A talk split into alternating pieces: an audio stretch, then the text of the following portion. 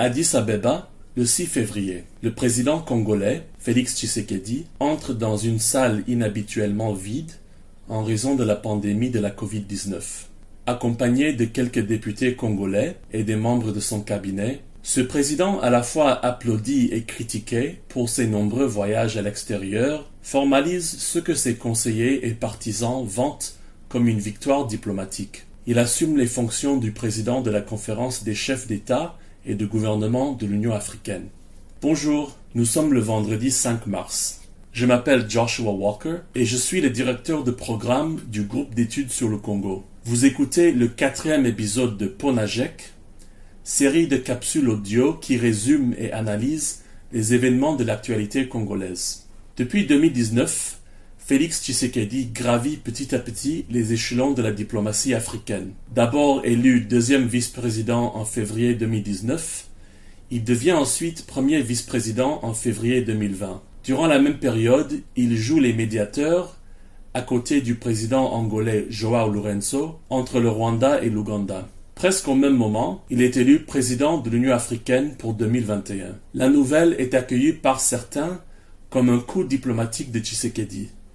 On parle du retour de la RDC sur la scène géopolitique comme actrice importante. En fait, le président de l'Union africaine est élu pour un mandat d'un an par ses pairs chefs d'État et de gouvernement de la région. La présidence passe à tour de rôle annuellement entre les cinq sous-régions. C'était acté avant l'élection de 2018 que la RDC prendrait, pour le compte de l'Afrique centrale, la deuxième vice-présidence en 2019 jusqu'à prendre la présidence en 2021. Cette présidence est donc le fruit du travail de la diplomatie congolaise sous Joseph Kabila. La présidence de l'Union africaine est un rôle largement symbolique mais les titulaires a également une certaine marge pour faire mettre en œuvre ses projets phares, comme le président rwandais Paul Kagame l'a fait avec la zone de libre-échange continentale africaine. En tant que président de l'Union africaine, Félix Tshisekedi représente l'organisation intergouvernementale dans des réunions internationales et il donne les grandes orientations des priorités pour l'organisation pour l'année. Afin de l'aider dans cette tâche,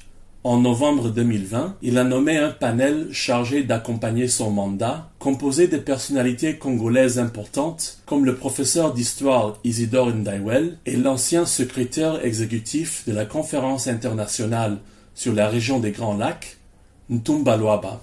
Quel agenda donc pour l'année de Félix Tshisekedi à la tête de la grande organisation continentale? Le thème de sa mandature, choisi par les chefs d'État et de gouvernement en 2020, est Art, culture et patrimoine, levier pour l'édification de l'Afrique que nous voulons. Ce thème a été choisi en partie en raison du débat sur la restitution des objets d'art africains des musées étrangers. Lors de son discours d'investiture, Félix Tshisekedi a tout de même essayé de faire entrer la question de la paix sous cette rubrique d'art et culture en évoquant le thème du mandat de son prédécesseur, le président sud-africain Cyril Ramaphosa. Ce dernier avait voulu, avant la pandémie de la Covid-19, se focaliser sur deux conflits prioritaires, la Libye et le Sud-Soudan. Le président Tshisekedi, cependant, semble vouloir tourner l'attention de l'Union africaine vers les conflits liés au terrorisme, la région sahélo-sahélienne, le nord du Mozambique, la République centrafricaine et l'Est de la RDC. À côté de cela, il faut ajouter comme priorité